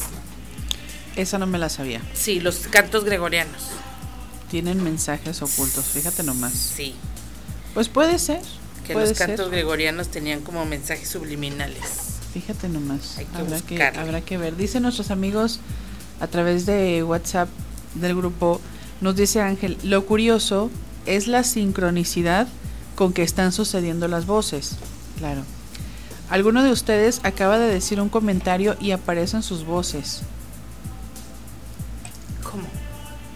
¿Cómo, cómo está eso, Ángel? A ver. Dice, eso no sabía, dice Pedro. Eh, ¿A qué te refieres, Ángel? ¿A qué te Dice, alguno de ustedes acaba de decir un comentario y aparecen sus voces. ¿Será la, la grabación que escuchamos ahorita? Ahí nos, nos va a comentar. Ahí Lo curioso es la sincronicidad con la que están Ajá. sucediendo las voces. Eso no sabía, sabía. ¿Qué será? ¿Qué será? Ahí nos va a decir Ángel, a ver. ¿Cómo estará eso? A ver, Ángel, explícanos un poquito. Ahí está escribiendo, creo. Bueno, por lo pronto les platico la historia de en la cual se inspiró la película de Laro. ¿Se Sí. acuerdan ustedes aquella Que era un... era una chica jovencita, Samara. Samara, Que nos dio mucho miedo por mucho tiempo, ¿verdad? porque se salía de la televisión. Ay, sí. Entonces, se dice que en la parte oeste de Japón Salud. se encuentra el castillo Imeji, enfrente de una enorme montaña. El castillo se construyó en el año de 1333 y 1346 por un terrateniente que se llamaba así Imeji. Imeji. Imeji. Esta construcción es un sitio turístico nipón, aunque una atemorizante historia se le atribuye a este lugar, la historia de Okiku, quien lamentablemente muere a las afueras de aquel castillo. Okiku, quien trabajaba en los calabozos del castillo, era una sirviente del samurái Tesa eh, y tenía este hombre interés por esta mujer. De hecho, se dice que llegó a enamorarse perdidamente de ella, diciéndole que dejaría a su esposa para estar con ella. Pero Okiku no estaba de acuerdo con eso, lo que la llevó a ser asesinada brutalmente por el samurái. Una de las labores que tenía que realizar Okiku era estar al pendiente de 10 platos dorados que eran de este hombre, ¿no? De, Tesa, Tesa Aoyama. Y un día el samurái decidió esconder uno de esos y le dijo a Okiku que no accedía a irse con él. La culparía a ella de robarse el plato, lo cual la llevaría a ser torturada, a ser ejecutada.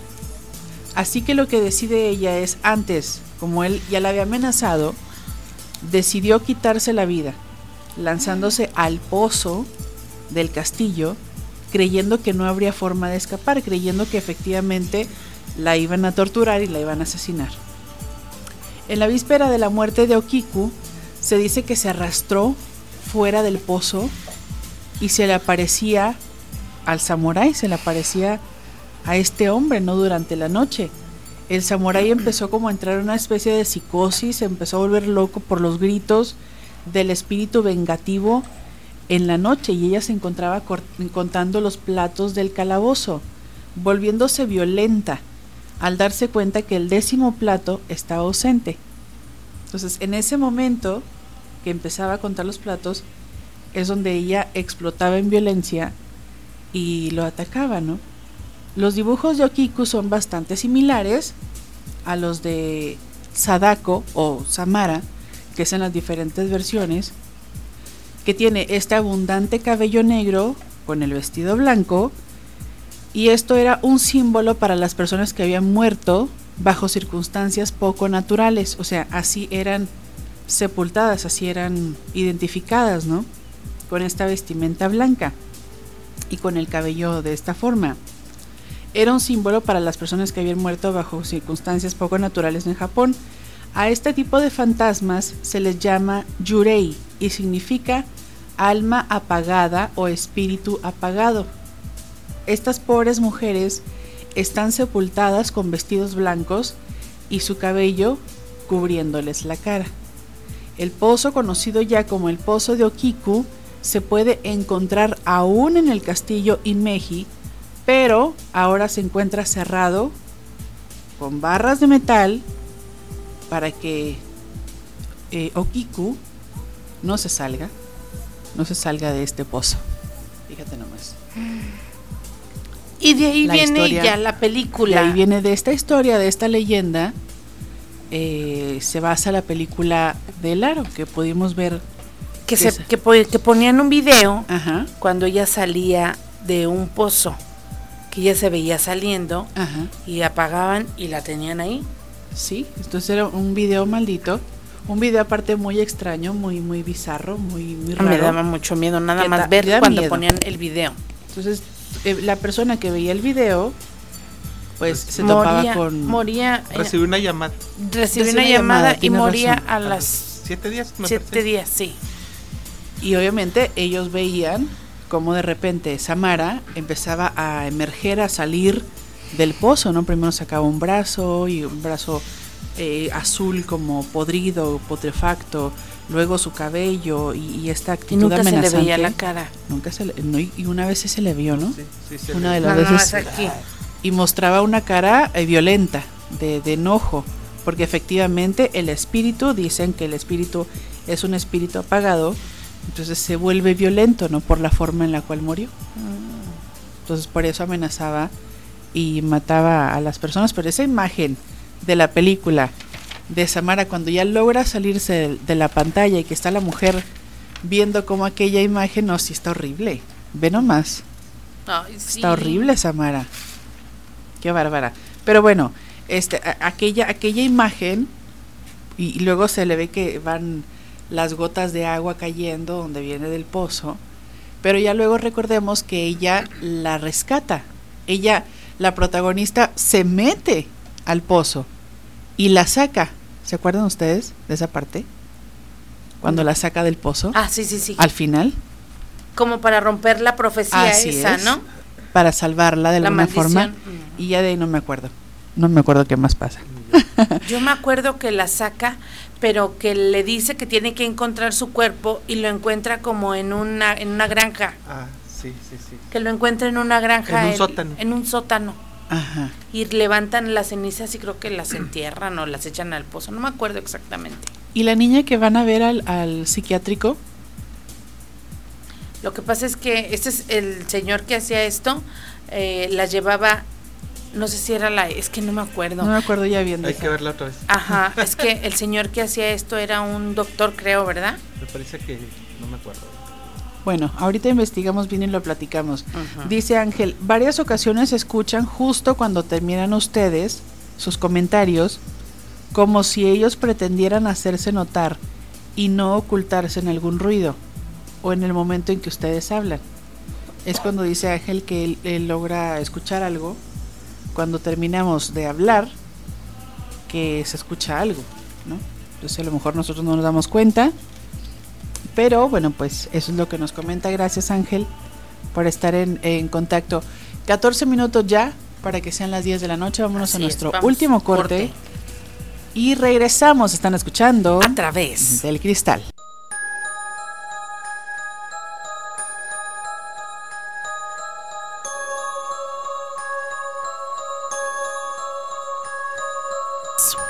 Bueno, pues ya son las 9 de la noche con 48 minutos. Yo quiero platicarles una historia de un duende que nos platica un, un- un conocido. Dice, existen muchas historias de espantos relacionadas con las pozas y los ríos encantados. Por ejemplo, la aparición de los duendes, de mujeres vagas encantadas o encantadoras que se aparecen a los hombres cuando se encuentran cerca de pozos del río o del mar. Se dice que los duendes son ángeles que cayeron del cielo cuando aquella famosa guerra del arcángel San Miguel contra el innombrable. Ah. Y entonces, aparentemente fueron expulsados del reino de los cielos y ellos cayeron aquí, en el aire quedaron. Otros dicen que son los rayos y los truenos. Los duendes se aparecen en los ríos, son hombres de pequeña estatura, con barba y visten de colores llamativos. Lo que hacen los duendes es llevarse a cualquiera lo que les gusta perder a la gente, en especial a los niños, en los ríos por donde viven. Y ellos generalmente aparecen en lugares frecuentes por la gente, por ejemplo, en los ríos, en las pozas. Cuando una persona se acerca y anda sola, podría ser víctima de algún duende. Cuando ellos les gusta, se llevan a niños y los desaparecen. Lo hacen solo para perderlos. Ellos les toman cariño también a las personas. Ajá. También los duendes pueden dejar el río y llegar hasta cualquier casa. Cuando llegan a casa, se encariñan con ese lugar y hacen travesuras. En casas donde habitan los duendes se pueden aparecer huevos quebrados en las paredes, trastes rotos. Los duendes se acarencian de una casa, o sea, se... Como que se... Ahí se quedan, como que se quedan ahí como... Se Pues sí. poseen la casa, o sea, dicen, sí. esta es mía. Ajá. Se Pero eso- adueñan. pero eh, se, se adueñan de las casas, pero tiene un remedio. Fíjate que uno los espanta fácilmente. ¿En qué consiste? En agarrar una guitarra y afinarla muy bien afinadita y la guitarra la vas a dejar sobre la mesa. Al comenzar la noche, como los duendes son muy traviesos, es probable, es probable que alguno de ellos llegue a tocar las cuerdas. Si la guitarra está totalmente bien afinada, el sonido emitido por las cuerdas bien afinadas les será de una repulsión total, dado que se acuerdan de la música celestial, de, de las arpas que se dicen que se oían en el cielo. de los De ángeles. manera inmediata desaparecerán y van a huir del sitio. Así que si alguno, a veces hay gente que dice, yo siento que anda un duende en mi casa o yo siento que anda alguien en mi casa cuando yo estoy acostado. Son duendes. Un compañero de la escuela tenía ese problema por allá, por allá por el sur, y ellos eh, le llegaban los duendes por la noche, había en la mañana tazas quebradas, huevos estrellados en las paredes. El papá de, de este chico afinó muy bien la guitarra, la dejó sobre la mesa y después en la noche empezaron a escuchar como si estuvieran tocando y después de ahí no se volvió a escuchar los duendes. Ahora les voy a platicar yo la historia. Los duendes son estos pequeños chiquitos, ¿verdad? Pero hay Hay elfos. varios tipos. Hay elfos que te regalan o que compras que son tipo cerámica. Ah, Ok. Que dice mucha gente que tiene su elfo y le tiene que dejar agua y le dejan pan.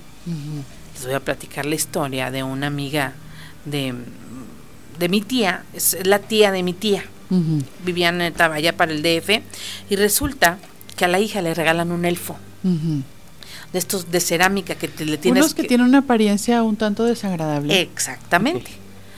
Entonces a la hija le regalan un elfo y la hija lo cuidaba mucho. Le dejaba su agüita, le dejaba su comida y la un tiempo anduvieron mucho de moda, ¿eh? Pero son peligrosos, fíjate Ajá. por qué. Después de un tiempo, la mamá le dijo, llévate esa cosa que me da miedo, llévatela. Entonces la, la chava le decía, no, déjamela en mi recámara. La muchacha le ponía en el día, antes de irse a la escuela, le ponía comida, le ponía su agüita y la señora agarraba y se la tiraba. Al poquito tiempo, a la señora le descubren mala, mala, mala, mala, y nunca supieron de qué, y la tía de mi tía falleció. La muchacha le dijeron que había sido, pues creo que llevaron a alguien y le dijeron que había sido el elfo, que la envenenó porque pues la, la, la señora Por había... las maldades que le hacía a él, ¿no? Porque le quitaba... Ah, Exactamente, dicen que los elfos que te envenenan con tu que te en tu agua, en tu comida, o sea, son tipo son magos. Porque dicen, eh, según esto, que pueden ser de varias diversas apariencias, ¿no? Los ahí- que decías tipo gnomos. Gnomos. Y dicen que hay unos que son eh, que son tan pequeños como los ratones, el tamaño de un ratoncito. O otra otra versión es que son pequeños como niños. Como que como niñitos chiquitos. Pero este que te digo era uno de cerámica. uno de cerámica. Que son los elfos estos que se usaron hace tiempo. Ajá. Entonces, pues la tía de mi tía falleció y a ella le dijeron que había sido el gnomo, que tenía que irlo a entregar a un bosque o regalárselo a alguien. Que si yo te digo, toma, te lo regalo, tú haz de cuenta que lo adoptas y lo tienes que atender. De visita, pero luego vas y lo regresas a su hábitat, ¿no? O sea, dicen que si tú te quieres deshacer de uno de esos, o lo tienes que regalar a una persona y que lo tenga que cuidar, porque si no te lo regresan. Ah, ok. Pues es que haz de cuenta que son tipo algo, algo malo. Algo malo. O lo tienes que ir a entregar al, al, al bosque o Oye, algo Vivi, así. porque también dicen que son traviesos, Sí. que te esconden las cosas. Esos son los que te esconden las cosas. Ay, qué feo. Cuando Pero- dices, oye, pero acabo de dejar mis llaves o acabo de dejar algo Y es un aquí", muñeco de cerámica, ¿eh? Qué raro, pe- pero es la representación energética de algo, ¿no? Ay, Y hay unos que dicen que hasta el pelo les crece, que tienen como Sí. barba, Ajá. pero según esto pues es una barba de mentiras, que les crece la barba y que les crece el pelo y las uñas. Es cierto. Es sí que son muy reales los que venden pues allá para, para, para el Chopo, allá para el DF, en el mercado del Chopo. Y si tú lo compras, o sea, te digo, o te lo regalan, lo tienes que atender como si fuera un miembro de tu familia. Entonces, que tienes que puedes- platicar. Puedes no aceptarlo. Puedes no Ah, aceptarlo. Pues ahí está, recomendación. Ay, mejor. Recomendación.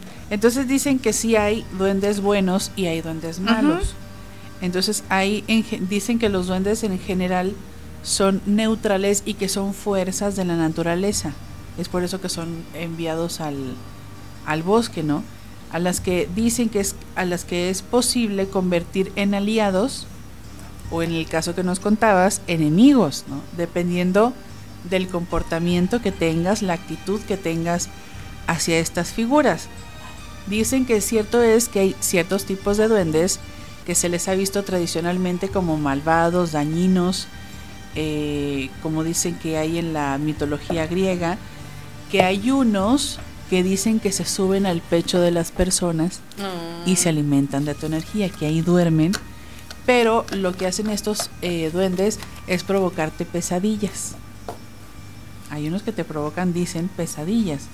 Dice, debido sobre todo a la influencia de autores como Tolkien, del Señor de los Anillos, y ciertas novelas y videojuegos de fantasía medieval, se ha llegado a ver como malos a los a ciertos tipos de seres como los goblins, los trasgos, que en realidad siempre habían sido considerados como neutrales. Pero sí, en efecto dicen que mm, hay algunos que sí les encanta agarrarte las cosas y esconderlas, ¿no? Oye, pero qué miedo que algo, o sea, sin vida, Ajá. te haga que sea capaz de, dañarte, ¿no? elfo. En cuanto a los duendes del, bo- del bosque, son los que más muestran su afinidad con el elemento de la tierra. Habitan no solo en bosques, sino también en montes, en grutas, eh, con menos frecuencia en ríos y arroyos, este tipo de, de duendes. Y el alquimista suizo Paracelso se refirió a ellos como gnomos o pigmeos y decían que tenían la facultad de moverse por la tierra igual que los peces por el agua o los pájaros por el aire. Lógicamente, esta clase de duendes es la que más relación tiene con otros seres de los bosques, también como las hadas, que son del bosque, las ninfas, que también son del bosque. A ver si lo podemos compartir en el, en el grupo. En el grupo, mira, aquí te dicen cómo, feo. cómo activar un elfo. O sea, lo tienes Ah, que activar. Ahí lo voy a compartir en el grupo de a través de Cristal para que lo vean. Y la gente que se quiera agregar, ya sabe, solamente entren al, al WhatsApp de Romántica, que es 639-193-3483. Nos dicen quiero formar parte del, del grupo. Nos dicen su nombre y listo, los agregamos. Ahí está. Fíjate, ahorita que comentabas del del gnomo Ajá. y me acordé luego, luego, ahorita que comentaba también Vivi que soñó con el gato que se le Ajá. que se le montaba encima. Hay una película que se llama El ojo del gato. Esa película Ajá. no sé si la hayan visto ustedes, es de allá por el año de 1900 El Ojo del Gato. Ajá, es, es a finales de los, de los 80, 1987, 88, 89, por ahí. Es, es con Drew Barrymore, me parece. En esa película, el gato pelea con un troll. Ah, es de Stephen King. Sí, que todos los, todas las noches sale de la pared el duendecillo ese y va y, y le hace, le roba energía, a la- energía vital a la niña mientras ella está dormida y ella Ah, empieza vive en la casita de Ah, ella. y ella empieza a enfermarse gradualmente. Entonces el gato pasa por ciertas peripecias hasta que llega llega a la casa de la niña porque como que se extravía o algo así, ya no recuerdo Mira. muy bien. Ahí está. En el video que, que compartiste se ve perfecto cómo está el, el, ay no, el duende precisamente absorbiendo esa, esa energía vital como Sí, dice y, Roberto. y ahí se en esa en esa película se ve esa parte muy se ve muy bien esa parte Ajá. donde está el el duende succionando la energía vital del ¿Quién? de la niña. Pero qué, qué valiente es quien, quien se compre un elfo o un duende. Dicen que hasta los duendecitos que pones en el arbolito de Navidad, ¿eh? ¿Cómo? No, Aquí hay un- Nosotros no tenemos. Aquí hay un, un video de que se ven caminando los duendecitos Oye, del son- arbolito de Navidad. Son enanos los, los que Son ayudan duendes, a Santa. son duendes. Son duendes. Ay, qué feo. ya me dio miedo. Mira, aquí está. Siete muñecos navideños grabados moviéndose. Ahí está, o sea, son monitos de estos que cuelgas en el árbol. O sea, son duendes a final de cuentas. Mira. A ver si por ahí se ve. Ahor- Ahorita se, se los comparto también en el en el WhatsApp de Ajá. Del grupo. del grupo de a través del cristal. Sí se ve que se mueve, ¿eh? Mira, aquí está este, el que es el, el chiquito, mira. Ay, Dios. Esos son del, del arbolito de Navidad. No, no, no. No, no, sí, mis respetos para aquellos que pues tienen esa dedicación. A final de cuentas es, es dedicarte a, a estos se- seres y alimentarles y cuidarles y todo proporcionarles, no sé, lo que le tengas que proporcionar. Como dices, tu alimento, agua, pero pues yo creo que no, no cualquiera se atrevería a tenerlo en casa, ¿no? Así es. Les preguntamos a nuestros amigos si se pueden, si se animarían. No sé, dicen algunos que no. Mañana No yo les quiero platicar un poquito también de las hadas, Ajá. sobre las sirenas. Ah, vamos a hablar sobre las sirenas. Sirenas y hadas. ¿Qué les parece? Mañana hablamos sobre personajes o seres míticos. Ajá. Ah. Como hadas, sirenas, este. No sé, a ver quién. ¿Qué otra cosa se nos, se nos puede venir Ajá. a la cabeza? O sea, seres míticos, o sea, como las sirenas, los, los tritones. Claro que sí. que muchos hacemos. a muchos a- sacaron hasta una, una película que se llama Las, la sirena pero era de terror o sea era una, Ajá. una- no, era un ser maligno Ajá. que se comía a la gente Pues de hecho es de la mitología. Sí las sirenas verdad Sí. sé que esos seres bellos de cabellos rubios Y cantos y cantos hermosos que con el canto adormecían. Dicen que realmente con el canto te hipnotizaban y ya que te tenían cerca te, te lo ve- las veías como un ser hermoso por el mismo canto, Ajá. pero y realmente cuando las tenías cerca eran demonios ¡ah! y se las comían. Ajá. Fíjate que yo vi un documental hace un tiempo acerca de las sirenas precisamente, eh, que te las pudieras imaginar que son pues obviamente encantadoras y hay algunos videos que dicen que tomaron los pues los, los que andan trabajando en los submarinos, los que andan bajo el mar, que están trabajando, que andan haciendo estudios, experimentos y demás. Entonces logran captar la figura de una sirena entre comillas, pero era un pez, pero sí tenía forma humanoide y se ve cómo se acerca y la alcanzan a ver y les, les golpea, les golpea el, el, pues lo que es el ajá. ajá, protector, la alcanzan a, a tomar el video y se va muy rápido. Ay, a ver si lo buscamos. Y mañana podemos hablar de, de todos estos seres pues míticos. Y bueno, mañana sin duda los esperamos, que tengan, ya nos vamos a despedir, ya son las 10 de la noche con 3 minutos, Mar- Marianita. Ya nos pasamos de tiempo, Ya. ya, son las 10 con 3. Muchas gracias por, por su participación. Ya saben, si quieren formar parte del grupo, mándenos su nombre, los agregamos y listo, para estar viendo todos juntos este material. Así es. Bastante interesante que ahorita Vivi este, nos compartirá para volverlo a, a publicar, ya que nos están pidiendo algunas otras personas formar parte y darse cuenta de estos videos. Así es que bueno, por mi parte, muchas gracias. Los esperamos el día de mañana en punto de las 8 de la noche, de 8 a 10, con más historias, con más eh, suspenso y misterio. Entretenimiento a través del cristal. Yo les mando muchos besos, que descansen y nos escuchamos mañana 8 de la noche. Robert. Así es, pues bueno, no, no, no queda otra cosa más que agradecer y reiterar, ah, y reiterar la invitación para que lo escuchen en punto de las 8 de la noche del día de mañana. Y pues muchas gracias por permitirnos llegar a sus hogares como cada martes y miércoles. Así es, que Ay, lo no- disfrutamos tanto. Nos dicen, buenas noches, tengo un relato. Pues no sé, es que nos envía mensaje de texto. Si la persona se puede comunicar mm, ahorita, pero ya, porque ya que nos estamos Ujú. yendo, le recibimos la llamada. Pero si nos marca ya 472-3380, le damos unos segundos para ver si nos marca. Este, porque dice que tiene un relato que compartirnos. Pues lo esperamos poquito, dice Pedro. eh, bueno, gracias, buena noche, igualmente. Este, muchas gracias, Rodrigo. Quiere que lo agreguemos al grupo, quieren ver los videos. Ahorita estaremos este, publicándoles. Dicen, agreguen al grupo, soy el amigo de Santa Bárbara. Ah, nuestro amigo. de la, de la gacera. Claro Mm, que sí, Se pásanos tu con- nombre. en el camión con Robert. Ajá, pásanos tu nombre y te agregamos para que veas este todo lo que lo que platicamos ahí, los temas y demás. Muchísimas Bueno. gracias a toda la gente. Nos Ya no nos escuchamos mañana. Mañana 8 de la noche. Y acuérdense, no vean debajo de su cama. Claro que sí, escúchenos mañana, gracias, muy buena noche, hasta pronto. Hasta luego. Qué miedo.